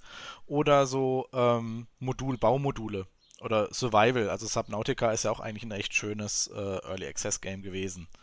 Mhm die Spiele würden. Du merkst es da ja auch nicht so. Ne? Ich meine, modulare Build-up-Games, ähm, da ist es ja überhaupt nicht wirklich auffällig, wenn halt irgendwo mal Content noch nicht drin ist, weil er dir nie als fehlend auffällt, weil er in einem random Kontext vielleicht auch einfach mal zufällig nicht geladen würde. Also ich denke gerade so bei Build-Up-Games und Sachen, wo du einfach, wo sich deine Toolbox immer erweitert mhm. und du erst durch das nächste Tool merkst, ach cool, da geht ja jetzt noch was anderes, hast du vorher nie das Gefühl, dass da jetzt was fehlt. Ich glaube, solange dieses Kriterium erfüllt ist bei einem Early Access Game, dass alles, was dazukommt, das Spiel bloß besser macht und dir nicht das Gefühl gibt, ach, jetzt ist es endlich mal da, dann ist es wahrscheinlich ein wesentlich besserer Container für diese Art von Game in dem Kontext. Ja, ich muss ein bisschen, bisschen sagen, es, es kann schon durchaus sein, dass es, ähm, dass, dass du merkst, es ist halt nicht fertig. Aber wenn die Sachen, die da sind, halt schon so gut funktionieren, dass du nicht, also dass du damit auch schon Spaß hast. Ne? Also für mich ja. ist das, das positivste Beispiel in den letzten Jahren Satisfactory gewesen, dass er einfach ab Version 1 lief das Ding einfach ohne, ohne größere Bugs. Also ich habe, ich kann mich nicht an irgendeinen Bug erinnern, wo ich mal irgendwie abgestürzt ist, wo ich nicht weiterkam. Klar, du steckst mal irgendwo äh, wahrscheinlich hinterm, hinterm Felsen fest, aber das hast du in jedem, jedem Spiel irgendwo, ne? Ähm, das gibt's halt mal, aber prinzipiell der, der Funktionsumfang war da. Ich konnte was bauen, was mir Spaß gemacht hat. Und du hast schon die gesamte Mechanik gesehen. Du hast gemerkt, wie kannst du Sachen freischalten. Du musst forschen, um was freizuschalten und so weiter. Ähm, du hast aber irgendwann gemerkt, okay, jetzt hast du halt alles gemacht, eigentlich was es gibt. Du kannst noch die Welt erkunden. Ähm, aber du kannst eigentlich nur mehr vom selben machen. Eigentlich fehlt hier jetzt noch eben der Content, der fehlt, der hat wirklich gefehlt. Und dann gab es aber regelmäßig, ich weiß nicht, was für eine Regelmäßigkeit, einmal im halben Jahr oder so, ein Content-Update, wo neue Spielmechanik dazugekommen ist. Die hat sich nahtlos mit eingefügt. Die hatten halt von Anfang an überlegt, okay, ähm, du kannst halt deine Upgrades bis zu einem gewissen Level forschen und dann ist erstmal fertig und was jetzt dazu kommt, das fügt sich hinten dran an. Ne? Okay, nächste, nächste Stufe ist freigeschaltet sozusagen. Jetzt kannst du plötzlich nicht nur ähm, Fließbänder bauen, sondern kannst auch Züge bauen. Ne? Und das hat so gut zusammengepasst, dass es, ähm, dass du zwar vielleicht irgendwann gesagt hattest, okay, ich höre auf, du konntest aber später einfach dein Spiel wieder weitermachen und, ähm, und weitergehen. Ne? Und das ist ja genau das, was du was bei, Grim Dawn, Daniel, gesagt hast, ist nicht so geil ähm, wenn du eben meinst oder das anfühlt zumindest, dass du von vorne anfangen musst, ne? oder wenn der Server zurückgesetzt wird. Und das hast du halt bei Online-Spielen. Das heißt, Online-Spiele sind immer ein Problem, glaube ich. Ähm, das macht ja auch irgendwo Sinn, dass der Server zurückgesetzt wird, sonst hast du ja eine Ungleichheit der, des, des Standes. Ähm, und du hast bei Multiplayer-Spielen, glaube ich, auch Stärke, weil du nicht sicher gehen kannst, dass alle am selben Stand sind. Das heißt, Singleplayer-Spiele sind da viel einfacher für sowas. Ne? Ja, ja, je, nach, ja, je nachdem, woraus sie halt bestehen. Ich meine, es gibt ja auch so einige Sachen, ein paar RPGs, was weiß ich jetzt hier, Secrets of Grindia. Das kannst du ja prinzipiell auch super alleine spielen. es macht halt im Koop auf jeden Fall mehr Spaß, aber wie gesagt, dieses Ding ist bis heute nicht fertig. Ich glaube, wir haben das vor vier Jahren das erste Mal zusammen, ja. Stefan und ich und Hanna, ähm, mhm. zusammen angefangen zu spielen. Und ähm, es ist einfach ärgerlich, weil man einfach, weißt du, wir haben das mehrfach angefangen und jedes Mal das Gefühl gehabt, es ist wirklich nett, es ist, es ist optisch schön gemacht, das Interface ist ganz cool, die Skills und so weiter. Und, ähm, und, und, und jedes Mal merkst du wieder, ach shit, wir können es wieder nicht fertig machen. Und nächstes Mal hast du dann wieder das Gefühl, jetzt können wir eigentlich schon wieder von vorne anfangen, weil halt ähm, das natürlich auch ein storybasiertes Spiel ist und dann ist auch alles wieder weg. Also um das mal, also Secrets of Grandia ist auch bei mir eins der schlechtesten Beispiele für ähm, Early Access. Aber da merkst du, liegt auch ziemlich viel meiner Meinung nach ähm, am Entwickler selber. Denn wenn ich jetzt einen positiven, nehmen wir jetzt Forager als positives, ich empfinde es doch eher als, ich habe es halb-halb eingestuft, aber ich denke doch, Forager ist eher so positives Beispiel ähm, die Kommunikation, die Entwickler, wie kommunizieren sie mit uns als Spieler? Und Forager, ich habe es gerade offen, der, der kommuniziert, ich glaube, es ist nur ein einziger Entwickler und der kommuniziert trotzdem so alle zwei Wochen. So ist der dran, vielleicht auch mal, ja, maximal so einen Monat zwischendrin, aber immer regelmäßig kommuniziert er und sagt, hey, da bin ich gerade dran, das mache ich, komm, wir machen jetzt mal einen Livestream, wir müssen mal reden, was sagt ihr? Also er kommuniziert echt aktiv. Bei Secrets of Grindia ist die letzte ähm, Meldung, die überhaupt auftaucht vom 7. April. Also über zwei Monate alt. Und das mhm. war auch nur, hey, guckt mal, hier ist das und das. Und davor war es dann auch wieder ewig her. Also da ist tatsächlich auch einfach eventuell die Kommunikation und die Zeit, die er dran verbringt, eventuell auch eine andere. Man muss auch sagen, eventuell hat er noch einen anderen Job. Es ist halt kein AAA-Studio, wo halt jeder ähm, quasi nur dafür arbeitet. Aber nichtsdestotrotz ist es ein schlechtes Beispiel für Early Access. Wie fandst du denn die Kommunikation von Wolzen und wie das gelaufen ist? Bist du mit dem Kauf, bist du mit dem Kauf im Nachhinein zufrieden? Okay, das ist jetzt immer, das ist jetzt tatsächlich eine sehr interessante Frage. Bin ich mit dem Kauf im Nachhinein zufrieden? Okay, warte, dann vielleicht können wir das ja lieber in die entsprechenden Bestandteile aufteilen, diese Frage. Das heißt, in dem, das heißt, ich müsste jetzt, also ich, ich gehe gerne auf die Frage ein, aber du sagst jetzt, bin ich im, bin ich damit, das heißt, ich könnte dich fragen, bist du damit äh, zufrieden gewesen, dass du die PlayStation 4 direkt nach Release gekauft hast? Das, also, Na gut, dann stellen wir halt die Frage anders, dass du sie auch leichter beantworten kannst und frag dich erstmal, ähm, wie, war dein, wie war dein Erlebnis mit, mit Wolzen Early Access? Also um jetzt die ganze Thematik auch für dich, David, ich weiß nicht, wie weit du sie mitbekommen ich hast. Ich habe das schon mitbekommen, brauchst nicht aber von vorne aufrollen. Ne? Das vielleicht auch für den Rest mal ganz kurz zusammenfassen. Ähm, Wolzen sollte ursprünglich ein Open-World-Game ähm, werden, mit großen Flächen, riesen Story, alles drum und dran. Die Early Access Version gab es dann für 10 Euro. Da habe ich zugeschlagen, habe natürlich auch meinen Freunden gesagt: Hey Leute, 10er Multiplayer hier, besser als Diablo. Kaufen, wir zocken, sobald es geht. Ähm, ich habe das dann schon mal ein bisschen zwischendrin gespielt, weil ich ein bisschen vor denen war. Und war echt super. Open World hat super Spaß gemacht. Man konnte runter. Es gab aber nur den ersten Akt. Und letzten Endes war nach drei Stunden so die Luft raus, weil auch das Skillsystem noch nicht so weit war. Irgendwann haben sie dann gesagt, okay, hier habt ihr einen Endlosmodus, ihr könnt durch Tunnel laufen, ihr könnt spielen, es ist aber schlauchig. Und dann haben sie das Open World komplett über den Haufen geschmissen und sind komplett in diesen schlauchigen ähm, Leveldesign übergegangen, haben da dann das Ganze angepasst, es wurde alles kleiner, die Story wurde dann aufgebaut und jetzt zum Release war es dann so, dass es erstmal gar nicht spielbar war. Also wir hatten in der Beta, also der Beta kurz bevor es released wurde, sagen wir mal zwei Wochen, haben wir schon gespielt. Und das Spiel war meiner Meinung nach, ich weiß nicht, David, Daniel, wie es bei dir war, ähm, relativ bugfrei. Es war echt solide. Die Effekte sahen vernünftig aus, die Sounds haben funktioniert, die Skills haben funktioniert. Genau. Es war, es war halt stabil. Wir haben es in der Beta gespielt und dachten uns so, cool, da bin ich echt auf den Release gespannt. Und jetzt so, das war die Punkt, Vorgeschichte. Weshalb ähm, Daniel du die Frage gestellt hast und weswegen ich Wolzen auch als sehr großes Negativbeispiel einstufe, der Release. Also, das Problem war wie folgt: also Zum einen muss man den Entwickler in Schutz nehmen, statt der verkauften, ich glaube, 10.000 Kopien, die im Early Access verkauft wurden, hatten sie im Startwochenende einen Serveransturm von 100.000 Spielern. Das heißt, sie hatten schon den Faktor 10, ohne überhaupt irgendwie zu wissen, warum und konnten das dementsprechend auch nicht stemmen. Das heißt, Serverprobleme, klar, selbst selbst Blizzard eben. Das ist, das ist kein Argument. Das ist technisch ein Entwickler, der nicht seinen, seinen Multiplayer so plant, dass es skalieren kann, der darf keinen Multiplayer machen. Das ist einfach also so. darf Blizzard keinen Multiplayer Nein, mehr machen. Blizzard darf auch keinen Multiplayer machen, wenn die zu blöd sind. Bei denen war es ja dann noch die größte Peinlichkeit überhaupt. Blizzard erst recht nicht, Sorry. weißt du? Also da muss ich sagen, das darf man. Bis zu einem gewissen Grad darf man das. Heutzutage so, nein, es ist heutzutage so einfach, die Hardware. Du musst keine Hardware, du klickst auf einen Knopf bei, der, bei Amazon, bei Azure, bei äh, Google, bei was weiß ich wem. Du hast den Server dazugeschaltet, sind virtuell erweitert, du hast mehr Leistung, du hast kein Problem, den Server irgendwo zu klonen. Das, die Technik ist da, das dauert, das dauert fünf Minuten. Ne? Und dennoch hat Und Blizzard Tage weiß. gebraucht. Yeah. Also so einfach kann es dann doch nicht sein, wenn selbst eine Firma wie Blizzard sagt, sie brauchen Tage. Nein, es ist einfach, weil die Leute nicht, weil die nicht dran denken. Die Leute sind einfach zu blöd und überlegen sich nicht früh genug, was da passieren könnte. Gibt ja auch genügend, die schaffen es. Das hört man auch selten von David, aber ich bin absolut einer Meinung. Also ich denke, dass ein gewisser Ansturm müssen sie kompensieren können, keine Frage. Aber bis zu einem gewissen Grad habe ich dann Verständnis, wenn sie auf die Menge einfach nicht klarkommen. Das ist mein Ding, wo ich sage, okay, da muss man ihnen halt sagen, hey, wie wollt ihr dagegen ankommen? Okay, tun wir mal so, wir wären einer Meinung und das Serverproblem wäre gelöst gewesen. Ja, genau. Dann, das Problem war ja dann, dass es tatsächlich extreme viele Bugs im Spiel waren, die vorher gar nicht da waren.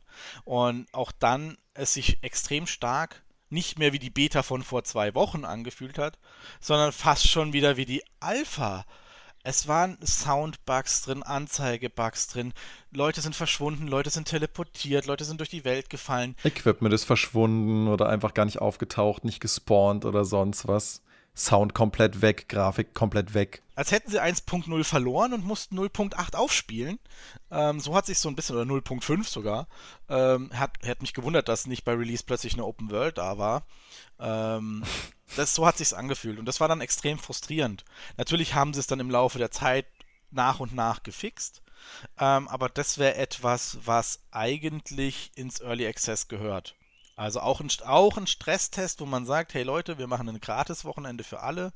Wir machen erstmal einen Stresstest. Wir wollen gucken, dass wir 50 oder 100.000 auf die Server kriegen mit einem Gratis-Wochenende und gucken, ob das überhaupt läuft. Ja, und das fand ich jetzt übrigens, was du gerade angesprochen hast, noch mit das Dreisteste. Wolzen ist jetzt nicht mehr Early Access. Wenn man es jetzt aber spielen würde, würde man da wahrscheinlich nicht so ohne weiteres drauf kommen, weil wir haben es jetzt ja vor, vor einigen Wochen dann, äh, dann mal aufgehört, vor, vor ein paar Monaten, und da hatten sie ja schon äh, selber zugeben müssen, sie werden jetzt alle ihre Ressourcen das nächste halbe Jahr darauf fokussieren, Bugs zu fixen. ich auch denke, ganz ehrlich, ganz ehrlich, darauf fokussiert ihr euch, weil, weil was ich meinte ist, es ist gelauncht und es ist jetzt also eigentlich ein fertiges Spiel.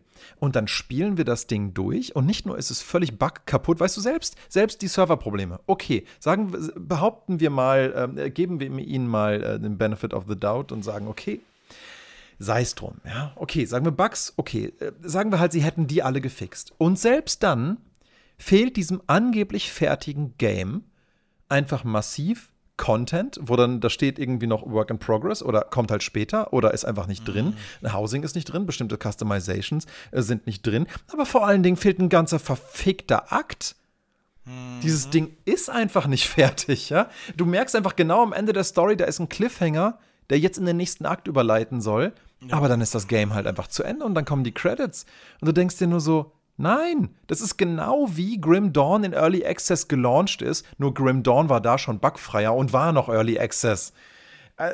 Das ist, das ist genau der gleiche Status wie Grim Dawn in Early Access und so haben sie bei Wolzen gesagt, ist es jetzt angeblich fertig. Aber ich meine, ein Spiel, das mitten während der Entwicklung noch sein, äh, sein, echt sein Spielprinzip von Open World auf, äh, auf Tunnellevel umstellt, ähm, ist das, das, ist ja auch schon ein äh, Anzeichen, dass ähm, dass da irgendwas nicht stimmt. Ne? Also ich meine. Das ist so. Das ist ein Anzeichen, aber kein Grund. Es ist immer noch eine Sache des Managements und der Produktion zu sagen, wann darf das Ding raus? Mhm. Wann, wann, wann haben wir hier wirklich ein gutes Produkt, das wir den Leuten geben können? Mhm.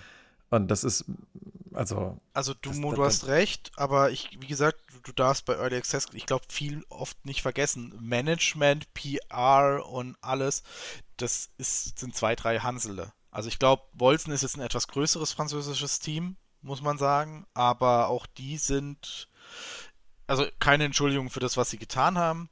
sie sind dran, es zu fixen. Sie haben kein fertiges Spiel abgegeben, aber das ist kein Riesenteam. Und wenn Zeit und Geld, ich meine, wenn du die Firma dicht machen musst, du nimmst einiges in Kauf, bevor du die Firma dicht machst.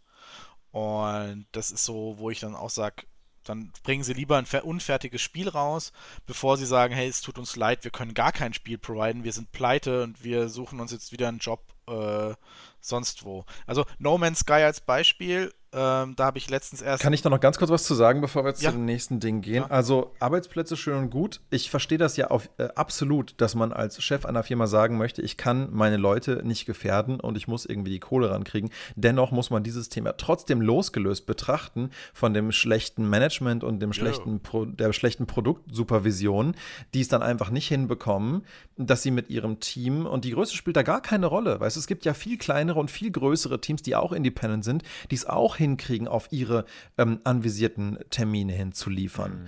Also das ist, das ist ja eigentlich kein, kein Argument. Ja? Es, es, es gibt so viele Positivbeispiele von Leuten, die das gut hinkriegen. Und das, das Einzige, was da anders ist, die sind dann halt eben besser gemanagt. Und das ist halt eben, was dabei Wolzen meiner Meinung nach überhaupt nicht gestimmt hat. Warum auch ständig immer wieder Pivots? Es gab halt, es, äh, äh, es gab halt, also und Pivots sind ja nicht schlimm, ja, aber, das, aber, aber Pivots musst du trotzdem dann gut managen und du musst trotzdem realistische Zeitpläne vorgeben und dass deine Leute daran naja, gescheit dran arbeiten können. Naja, also. Daniel, Pivots sind schon schlimm, finde ich, weil ähm, jetzt nehmen wir mal an, es kauft jemand äh, sein Early Access Spiel für ein Open World Spiel und bekommt nachher keins. Das ist ja was, was du eben, also es gibt hier genug Leute, die gesagt hätten, oh, das ist kein Open World, das will ich nicht. Ähm, und du kannst dann nicht plötzlich dein Spiel umstellen. Also das ist ja ein, ein Grundspielprinzip. Also wie wenn du sagst, äh, äh, Lego-Steine passen nicht mehr zusammen. mhm. du, musst, du musst immer die gleichen Farben zusammen machen. Du kannst nicht mehr verschiedene Farben zusammen machen. Ne? Das ist ja, ich meine, geht auch, aber es sieht halt irgendwie nachher alles anders aus. Vom, vom Art, von der Art. Wobei es da halbwegs noch ging, weißt du, sie hatten ja die gleiche Engine, sie haben ja teilweise die Level auch ähnlich gestaltet gelassen, nur die Kamera war jetzt halt fix isometrisch und nicht mehr Third Person, weil sie gemerkt haben, wenn wir Third Person machen, dann müssen wir halt aus jedem Blinkwinkel realisieren, dass dieses Spiel geil aussieht. Mhm.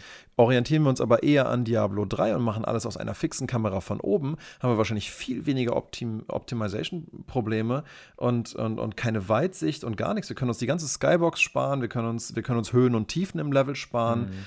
Ähm, ja, das ist dann quasi. Das Open World war auch ganz anders, Daniel. Also das, das war, also ich, du hast es damals nicht, ich habe ja die, die Open World Variante gespielt. Das war, also du hattest halt wirklich einen kompletten bis zur Stadt, wir sind ja irgendwann mal in die Stadt reingekommen, also bis quasi zur ersten großen Stadt war das ein Riesengebiet. Ein Gebiet mit ganz vielen Höhlen, Untergrunddingern. Im Endeffekt kannst du vier oder fünf Gebiete von Wolzen nehmen oder vielleicht den kompletten ersten Akt von Diablo und das war eine Fläche. Und mhm. auf der mhm. konntest du dich frei bewegen. Ich konnte einfach in den Norden laufen und konnte gegen gegen, keine Ahnung, einen Oger oder so kämpfen oder war plötzlich auf einem Friedhof gegen Skelette, mit denen ich eigentlich nicht zurechtkam, weil ich das einfach machen konnte. Und irgendwann mal hat mich aber der Questverlauf theoretisch in die Stadt geführt und das wäre dann das erste Gebiet gewesen und das erste Gebiet war schon recht groß. Also das hatte echt Ausmaße, wo ich dachte, okay, cool, also wenn das der erste Akt ist oder ich jetzt erstmal zur Stadt komme, dann holler die Waldfee, dann wird das Spiel aber definitiv Diablo 5 noch schlagen. Ähm, weil das ein riesen Ding war und überall Höhlen. Ich, ich habe, glaube ich, vier Stunden nicht mal ein Drittel der Karte aufdecken können oder so, weil ich einfach in jede Höhle rein bin, um zu gucken, um extra Loot zu kriegen, weil überall waren irgendwelche Katakomben oder da war so ein Baumstumpf, wo du rein konntest. Die hatten da echt, echt viel Mühe. Was mich dann halt gewundert hat, dass sie das über den Haufen geworfen haben, weil das war schon viel Arbeit.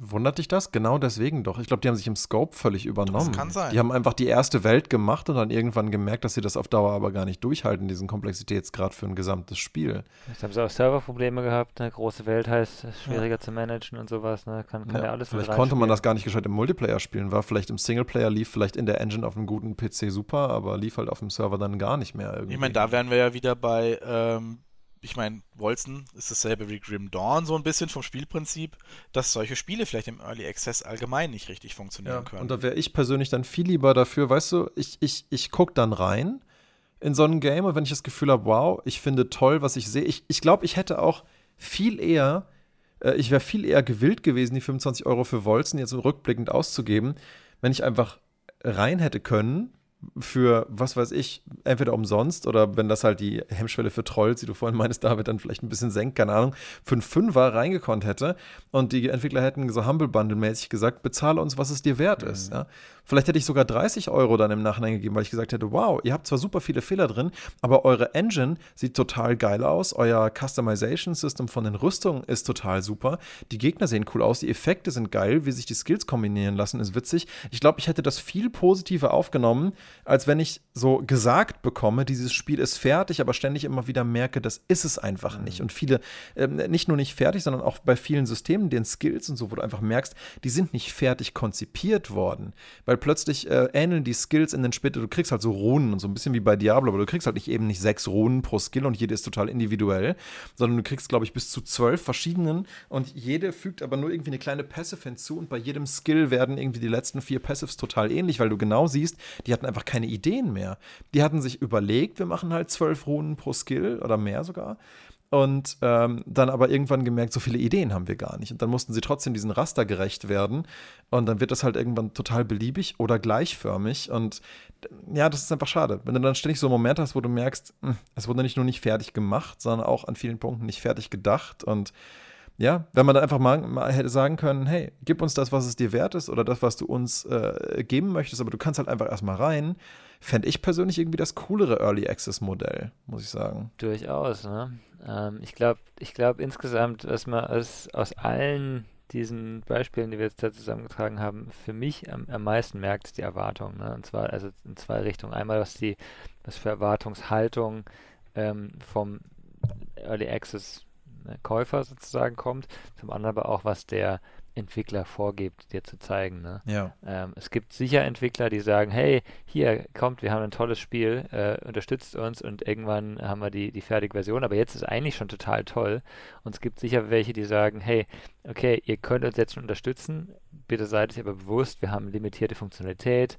Ähm, es kann sein, dass wir noch unsere Grafik äh, überarbeiten oder verbessern. Ähm, ihr werdet äh, hoffentlich regelmäßig Updates bekommen, aber wir können es auch nicht garantieren, weil vielleicht die Rahmenbedingungen nicht stimmen. Ne? Und da gehst du schon ganz anders ran an so ein Spiel. Ähm, und, ja. und das ist echt das total Kritische, glaube ich.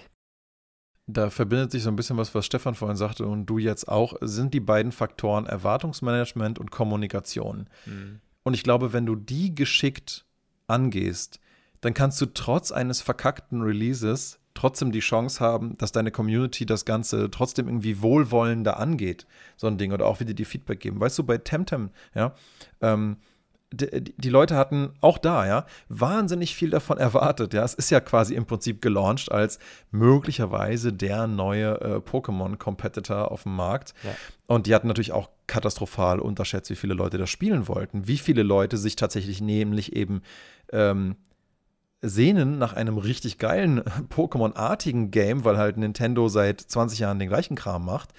Und ich, ich, ich, ich, kann mir nicht so ganz vorstellen, wie sie nicht damit rechnen konnten, dass es halt 130.000 Leute werden, die das spielen wollen, sondern erstmal ihren Server nur für so 17.000 ausgelegt haben. Ist mir ein absolutes Rätsel, aber gut, sei es drum.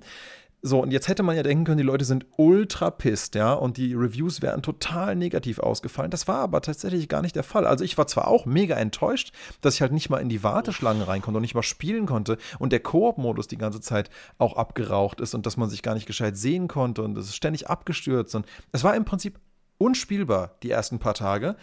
Und dennoch wollte ich einfach kein negatives Review irgendwie dafür abgeben und, und, und habe mich da jetzt auch also ich war in erster Linie enttäuscht, dass ich es nicht spielen konnte, aber ich habe gemerkt, hier ist prinzipiell was, das ist wahrscheinlich irgendwie gut, aber der Hauptfaktor, und da geht es dann um Erwartungs äh, Erwartungsmanagement und Kommunikation, der Hauptfaktor, was das Ganze akzeptabler gemacht hat, war, glaube ich, dass du genau gemerkt hast, diese Entwickler waren selber so überrascht davon, dass es so gut ankam, dass so viele Leute ihr Spiel spielen wollten und äh, dass sie uns ein relativ kleines Team, dass sie einfach ganz ehrlich von Minute 1 gesagt haben, wow Leute, wir sind ultra froh, dass ihr so viele seid und wir werden jetzt Nachtschichten ohne, Enden, äh, ohne Ende schieben, um irgendwie zu realisieren, dass zumindest alle spielen können. Und dann hat es, glaube ich, irgendwie so vier, fünf Tage gedauert. Aber ab da wurde es auch signifikant besser und ab da konnten auch wirklich viele Leute parallel spielen. Ich glaube, mittlerweile gibt es gar keine Trouble mehr mit den Servern. Die Spielerzahl ist, glaube ich, immer noch relativ hoch. Aber ne, du hast einfach gemerkt, ähm, die sind selber die, die am allermeisten unter dieser Situation gelitten haben. Mhm. Ja, du hast genau gemerkt, es hat den Ultra, weißt du, die waren nicht so, ach ja, komm, jetzt stellt euch mal nicht so an, sondern das hat den selber am allermeisten wehgetan, glaube ich, weil du hast genau gemerkt, die sind mit Herzblut dabei bei im Spiel, die wollen einfach nur den Leuten was Cooles geben. Auch das war auch echt kein überzogener Preis für Temtem. Und, ähm, und du hast genau gemerkt, wie sehr das die beschäftigt hat wie, und, und, und, und wie unter was für einem schlechten Gewissen die dann Nachtschicht um Nachtschicht sich um die Ohren gehauen haben.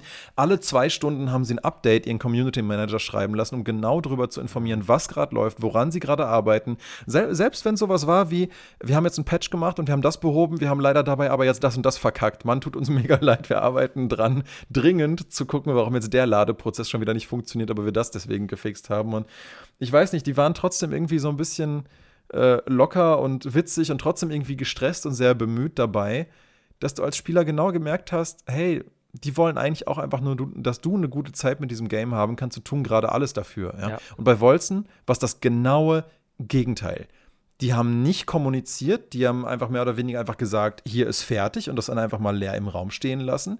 Dann plötzlich melden sie sich irgendwann mit, ja, wir fokussieren uns jetzt alle unsere Ressourcen nur noch auf Bugfixing und mhm. dabei gar nicht drüber nachgedacht, was das eigentlich kommuniziert, nämlich dass sie damit eigentlich bloß eingestehen, wir waren nie ready und wir haben so viel Shit noch am Laufen, den wir überhaupt erstmal fixen müssten, bevor wir überhaupt hätten launchen dürfen, ja. Und das ist eine, das ist das ist eine komplett andere Wahrnehmung dann in der Community. Ja, bis heute, sie haben es über 90 Prozent ihrer Spieler verloren, die Reviews sind richtig kacke und ähm, es hätte halt auch laufen können wie bei Temtem, meiner Meinung nach. Dafür hätten sie nur einfach ein bisschen, hätten später releasen müssen, ehrlicher kommunizieren und ähm, dann hätte man das wahrscheinlich vermeiden können. Also ich habe jetzt gerade Temtem mal offen, nur so ähm, aus Jux habe ich es mal kurz aufgemacht. Ähm, zum Release-Tag, das war so um den 21. Januar, mhm. waren es so 37.000 Spieler Peak. Mhm. Also die Server sind nicht bei 70.000, 80.000 zusammengebracht, sondern schon bei 30.000 Spielern oder 39.000. Aktuell sind wir so zwischen, ja, so 1000 und 2000 Spielern. Echt so Tag. wenig doch. Also ich würde jetzt da nicht mehr davon sprechen, dass es ein Erfolgsding ist bei den Zahlen, aber eben Wolzen genauso. Ähm, wobei 1000 Spieler ja vielleicht auch schon viel ist. Also hm, müsst ihr überlegen, wer, wer das spielt, ob das hauptsächlich europäische Spieler spielen oder asiatisch-amerikanische. Ne? Kann, kann sein, dass die jetzt gerade nicht aktiv sind. Ja, wobei die Statistik über mehrere Tage, es ist so ein richtig schöner Statistikbaum, da ist über die Tage, über die Wochen. Deswegen habe ich ja gemeint, mhm. vom April, Ende April bis jetzt so im Schnitt so 1000 mhm. bis 2000 Spieler. Ja, ich muss ja leider auch gestehen, ich habe Temtem dann auch eigentlich kaum noch gespielt, weil ich mir auch erstmal gedacht habe, ich muss das Ding erstmal liegen lassen bis halt, ähm, weil was mich bei Temtem einfach ähm, viel mehr gestört hat als diese Funktionalitätssachen, war einfach auch da, ja. Early Access launched, du gehst rein und ähm, an jeder Ecke steht einfach ein kleines Schild mit WIP drauf. Echt an jeder zweiten Scheißtür von jedem Haus oder irgendwie im Areal steht einfach ein kleines Schild mit, mit Construction in Progress, Work in Progress oder sonst was. Und äh, die Leute sind eigentlich davon ausgegangen, dass du den ersten Akt sozusagen des Spiels auch mal wirklich voll durchspielen konntest. Aber selbst der war nur total fragmentiert online. Du ständig siehst du irgendwo was, ah ja, hier ist nicht fertig, da ist nicht fertig. Und das ist auch dann an, an der Stelle auch wieder schlechtes Erwartungsmanagement eigentlich, aber dann halt nicht in der Kommunikation, sondern halt im Launch-Status bzw. Game Design viel cleverer gewesen wäre, sie hätten einfach nicht diese Schilder aufgestellt, weißt ja. du? Denn was kommuniziert das denn? Das Schild sagt doch nichts anderes wie, hier hätte was Cooles sein können, aber hier ist gerade nichts, hahaha, geh doch woanders lang. Das, das, das, kann, das ist doch einfach auch nicht clever, ja. Dann stell doch einfach kein Schild hin, lass dann irgendwie einen dicken Felsen liegen und irgendwann verschwindet er halt einfach und die Leute merken, oh cool, da kommt ja noch was, ja. Das ist eine ganz andere Art der Kommunikation, als zu sagen, so, ja, hier gibt's nichts zu sehen, bitte geh weiter und das halt an jeder Ecke und das ist einfach doof. Wobei auch Temtem, muss man sagen, eigentlich da ein Fehldesign ist für Early Access, weil du hast dann dieses, weil du bist im Startgebiet. Normalerweise, wenn du jetzt Pokémon nimmst oder eben Wolzen oder Grim Dawn und all diese Spiele, hast du, äh, hast du ein Level Progress. Du wirst stärker, du wirst besser, du gehst weiter. Das heißt, eigentlich müssten die ganzen Sachen, die nicht fertig sind, hinten sein, weil du willst ja nicht zurück ins Startgebiet reisen, um dieses Haus zu besuchen, das eventuell für dich interessant ist von Level 1 bis 5. Das heißt, du müsstest neu anfangen, um weiterzukommen. Dasselbe ist bei Wolzen und Grim Dawn halt, denke ich, ein Riesen. Äh ja, noch ganz, ja, ja, genau. Ähm, ja, noch ganz kurz zu Temtem, bevor wir wieder weiterspringen. Ähm, und genau das war auch eigentlich, was die Leute dachten. Die dachten, der Anfang ist komplett fertig und irgendwann hört der erste Akt dann, die erste Welt, die erste Insel dann auf und dann ist erstmal gut. Aber so war es halt nicht. Es waren überall unfertige Sachen drin. Und, und wie du gerade schon sagtest, das Game ist eigentlich prädestiniert dafür, nicht in Early Access zu launchen. Weil gerade so eine Art mhm. Pokémon-Game, wie ich finde, total davon lebt, dass du immer weiteren Progress hast, immer mehr neue Viecher findest und die auch trainieren kannst. Nur, ähm, die XP sind so niedrig, sobald du ein bisschen im Level drüber bist, dass du weder kannst du deine Viecher weiterleveln, noch ist die Auswahl besonders groß, weil, naja, wenn sie halt sagen, wir haben einen Katalog von irgendwie 100 Viechern oder 170 und wir bieten am Anfang aber erstmal nur 70, die sind aber über alles, was von der Welt aktuell fertig ist, verteilt, ähm, dann hast du halt logischerweise in den ersten Gebieten auch immer nur die zehn gleichen Dinger aber das, das, das, ist ja, das ist ja an sich nicht wirklich belohnend in so einem Collectathon-Game. Das heißt, ich persönlich fände fänd das äh, einfach eine ganz, ganz äh, unkluge Entscheidung, so ein Game überhaupt in Early Access zu launchen, weil es, es sowieso nicht das Potenzial bietet, lange gespielt zu werden. So oder so nicht. Ne? Weil so eine Art von Game willst du eigentlich durchspielen können an einem Stück. Du willst da trainieren können, du willst da weiterkommen können, du willst da so viel Aber wie möglich. Ist, Temtem, ist Temtem ein Spiel, das man durchspielen kann? Also wirklich hat es ein Ende. Ja. Bis die nächsten 150 Temtem kommen. Also wie, wie, wie, ein wie ein Pokémon halt auch, ja, wie ein Pokémon-Game halt auch. Du hast da deine Arenen, mhm. äh, die du machen kannst. Du hast eine Welt, die du fertig bereisen kannst. Und wenn du die Geduld hast, dann fängst du halt alle Viecher. Mhm. Und dann bist du eigentlich soweit fertig. Deswegen habe ich ja Pokémon-Games auch immer mal wieder ganz gerne gespielt, weil das total in meinen Spielertyp irgendwie reinpasst. Ja, ich spiele das, ich mache alles, was ich für wichtig halte und ich kann es weglegen. Und ich kann prinzipiell jederzeit das nochmal anfassen und gucken, keine Ahnung, äh, will ich dann noch irgendwie, ja, noch irgendwie mit Leuten was traden oder mal kämpfen oder sonst was. Aber eigentlich ist es dann auch erstmal gut. Aber ähm, ja, ich hatte bei Temtem einfach das Gefühl, auf dem Weg, ähm, also, also, also den, den Weg überhaupt sozusagen schon gar nicht so richtig äh, beschreiten zu können, weil einfach voll viel äh, ja, einfach, einfach nicht da ist. Ne? Was würdet ihr denn sagen? Ich denke, wir, wir können jetzt ein bisschen rumspringen. Also wir haben jetzt mitgekriegt, okay, PixArk, Minecraft eigentlich für Early Access ideal. Also so Baukastensysteme, Besieged, eigentlich super für Early Access. Spiele wie hm. äh, Wolzen, Temtem, Grim Dawn, also welche mit Story-lastig oder wo du halt eben sammeln musst, sind schlecht organisiert in Temtems Fall oder funktionieren halt einfach schlecht, weil die Story einfach mittendrin aufhört. Weil es einfach unfertig wirkt, ja. Oder was unfertig. Mhm. Jetzt nehmen wir doch mal, was denkt ihr, wie sieht es denn bei Ballerspielen aus? Nehmen wir ein Call of Duty oder ähnliches. Oder pa Player Unknown Battleground war ja auch Early Access, wenn ich mich nicht irre. Ja, aber das kann, das kann, das kannst du nicht vergleichen. Würde das, funktioniert das als Early Access? Das wäre jetzt so meine Frage. Also ich meine, jetzt unabhängig vom Release, also ich bin jetzt nicht so der Ballerspieler, ich, ich denke, ihr zwei auch nicht, also ihr habt es auch nicht verfolgt, wie es war. Ähm, oder wie es ist oder wie es angekommen ist, aber rein aus Interesse würde dieses Genre sich dafür anbieten, Early Access äh, zu machen. Also jetzt ein, ein Arena-Based, was wie Player Unknown, natürlich, weil das hat halt auch wieder einen sehr, sehr limitierten ähm, Scope eigentlich. Ne? Du hast halt, du hast halt am Anfang eine Map und diese Map funktioniert, wie sie soll und das war's. Und ob du jetzt eine oder zehn Maps hast, ist bei dem Ding eh egal, weil sie alle gleich langweilig sind für mich oder gleich spannend für andere wahrscheinlich. Ne? Ähm, aber, aber es ist wirklich dieses, dieses, dieses, Kernspielprinzip, wenn das da ist und funktioniert, ist auch egal, ob du 100 Waffen hast oder 10. Ne? Das, darum geht es ja eigentlich nur sekundär. Das, das, das ist ja nur noch, um den Langzeitspaß ähm, mitzukriegen. Aber klar, für sowas ja. Für Ballerspiele an sich äh, wenn du sagst, ein Doom zum Beispiel, würde es auf keinen Fall funktionieren, weil du da wieder irgendwo eine Story hast, weil du irgendwo einen Progress haben willst. Wenn Doom nach drei Leveln aufhört, was machst du denn? Okay, jetzt hörst du auf und dann hast du wieder die Situation, die Daniel vorhin gesagt hat, spielst nach drei Monaten weiter, musst du eigentlich wieder von vorne anfangen, damit du noch weißt, was überhaupt die, die Kombos sind und die, die Tastaturbelegung ist. Das ist halt genau der Punkt. Dieser Aufbau geht immer in jeder Form. Also, ja, das ist ja im Prinzip auch sehr ähnlich dem, was ich vorhin gesagt habe, zu dem äh, Player Unknown Battlegrounds. Ist ja im Prinzip ähm, ähnlich wie jetzt ein Minecraft oder Besiege, vom, also nicht vom Spielprinzip her, ne, sondern von dem, warum es funktioniert. Mhm. Und es funktioniert, weil seine Kernmechaniken das Hauptspiel ausmachen. Genau. Und bei einem Doom macht halt das Hauptspiel, die Story und die Levels mindestens genauso viel aus wie das Kerngameplay. Und das kann nicht in einem Vakuum einfach nur existieren. Außer es ist ein Multiplayer-Doom. Dann ist es wieder was anderes. Weil dann die Kernmechanik einfach aus Duellen und aus dem Kerngameplay besteht, wie bei einem Rocket League zum Beispiel. Ja? Äh, das Ding hätte auch, hat ja wunderbar am Anfang auch mit nur drei Maps funktioniert. Das, da, da, war ja gar nichts äh, dran, dran verkehrt, ja. Das war ja auch nie Early Access, das ist ja auch quasi fertig gelauncht, aber es kriegt halt quasi wie ein Early Access Game ständig neuen Content und neue Maps und, und Modi und so weiter. Ähm, aber auch dieses Game besteht aus seinen Kernmechaniken. Und deswegen, ne, wie David es eigentlich gerade schon beantwortet hat, deine Frage, Stefan, ähm, es geht, glaube ich, gar nicht so sehr ums Genre, sondern wieder um dieses Grundprinzip. Ist dieses Spiel befriedigend einfach nur anhand seiner Mechaniken oder braucht es mehr? Und da muss man sich fragen, kann dieses mehr überhaupt in Early Access sich behaupten oder eben nicht? Ja, aber dann ist auch ein Riesenpunkt. Also da würde ich jetzt gerade sagen, so, okay, dann ist Story eigentlich so der Hauptpunkt.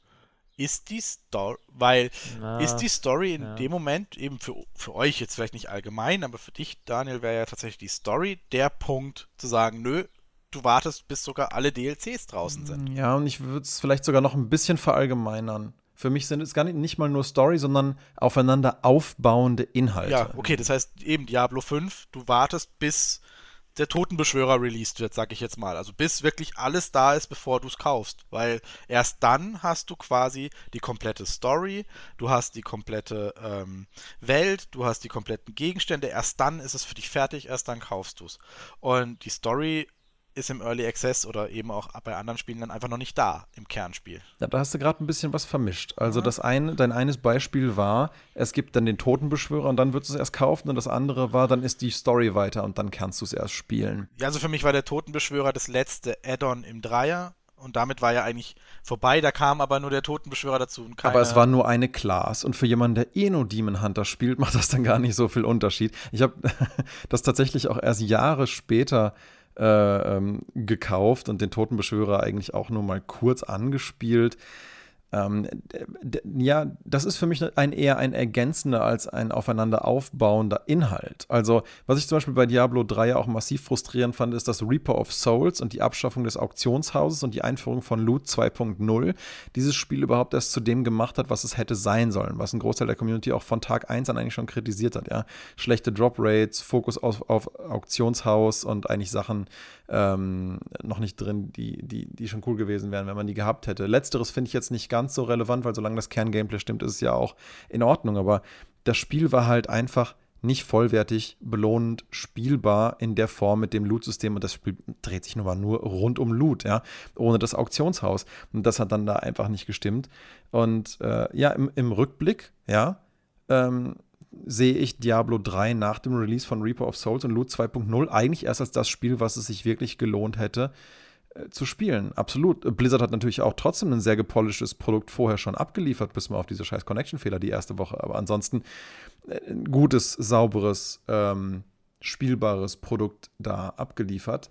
Aber grundlegend, ja, wenn ich das Gefühl habe bei einem Game, es wird einfach Story rausgeschnitten oder DLCs nachgeliefert, dann, so, solange ich kann, setze ich diesen Kauf aus, warte auf Reviews, gucke, wann das Ding fertig ist. Dann Gut, aber das hat ja nichts mit Early Access jetzt zu tun, sondern es ist eine allgemeine Sache, ne? Nee, das ist, ja, das hat nicht so direkt was damit zu tun, ja.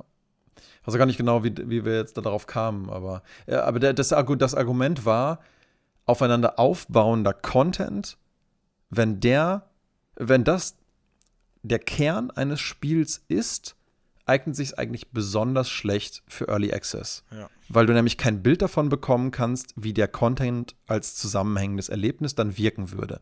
Das heißt, du kannst das Game dann eigentlich gar nicht final beurteilen, auch wenn du früher schon dabei ja. bist. Und trotzdem kann es funktionieren, sage ich, wenn dieses fehlen, diese fehlenden Inhalte bzw. der Zustand des Spiels gut kommuniziert wird.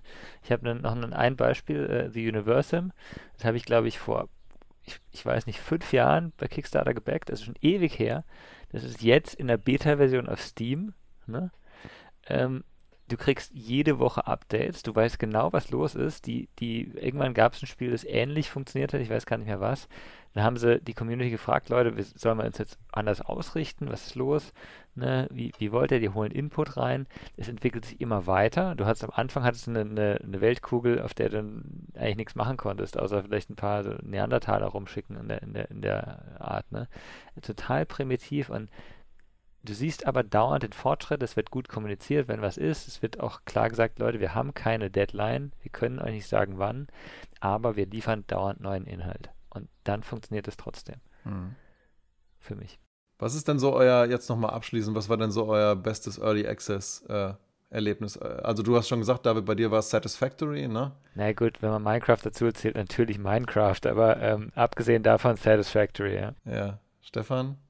Tatsächlich würde ich rein von der Spielzeit PixArk äh, nehmen und dann wahrscheinlich äh, Dead Cells. Ja, also bei mir war es definitiv Besiege, einfach weil das Ding in seinem in seiner allerersten Rohbau-Version schon so vielen Leuten so viel Spaß gemacht hat. Äh, ja, war im Prinzip wie ein richtig cooler Lego-Baukasten, auch ohne jede Art von Progression. Ja, naja, also es gibt, gibt offensichtlich Spiele, die, ähm, die funktionieren, aber ist halt nicht, es ist nicht für jeden was, das ist eindeutig. Man muss mit der richtigen Erwartungshaltung rangehen. Sonst, ja. äh, und ich glaube, aus Entwicklersicht, man sollte sich auch wirklich gut überlegen, will ich Early Access oder will ich vielleicht Crowdfunding und so Goodwill-basiertes Payment mir mal überlegen. Weil ich glaube, das könnte schon eine Sache sein, die auch so ein bisschen diesem Stigma Early Access, was ja leider auch viel missbraucht wird von Entwicklern, die halt ja, genau wissen, dass ihr Kram nicht fertig ist und trotzdem schon mal Geld abkassieren wollen. Gibt ja leider so ein paar Negativbeispiele ähm, ja. denen auch ein bisschen den Wind aus den Segeln nehmen würden, weil wenn sich sowas eher etabliert, ja, Value-Based äh, Spenden, Gedöns, ähm, ich glaube, dann, dann würden sich ganz schnell die guten von den schlechten Entwicklern auch noch da mehr unterscheiden und dann nicht gleich so ein ganzes Konzept wie Early Access dauerhaft so drunter leiden. Und ich glaube, da ist ziemlich viel Vertrauen kaputt gegangen in den letzten Jahren mhm. durch eben schlechte Beispiele in Early Access. Wahrscheinlich, ja. Das kann dann. Also ich glaube, als, als Käufer sollte man bei äh, Early Access halt einfach darauf achten, äh, wenn ich mir ein Spiel angucke, das mich interessiert, äh, wie ist denn die Kommunikation in der Community?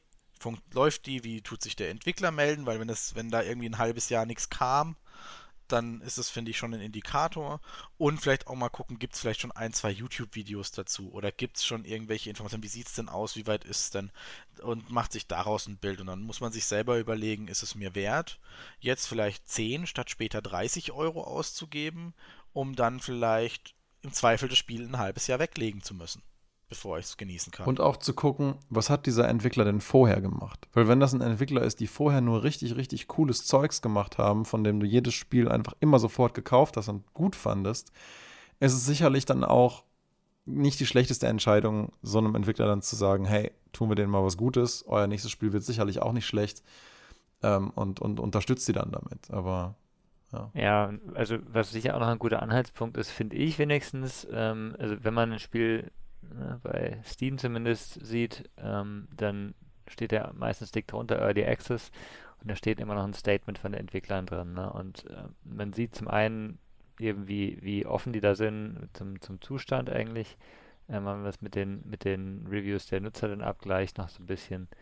Ähm, und zum anderen sieht man halt auch, wo sie hinwollen. Und das finde ich ist bei den guten Sachen, da, da ja, erkennt man, finde ich, auch ganz gut, dass es eben ein, ja, eine richtige, richtiges Erwartungsmanagement auch da ist und eine gute Kommunikation.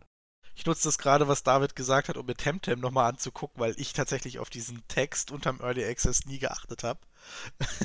ja. Und mhm. ja, also tatsächlich steht da allein schon im ersten Absatz eigentlich schon der Grund, warum sie es machen. Und ist eigentlich echt äh, interessant. Sollte man wirklich tun. Also klappt diesen Text auf. Das ist kein Standardtext, der drunter steht.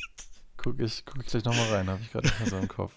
Ja, aber schön dann ähm, schließen wir damit das Thema Early Access mal ab und äh, schön, dass ihr wieder dabei wart. Gerne, gerne. War, war nett, war toll, ist toll, ist toll, nicht wahr? ja, gut, dann äh, wieder bis zum nächsten Mal. Bis dann. Tschüss. Ja, bis dann. Bis dann. Ciao.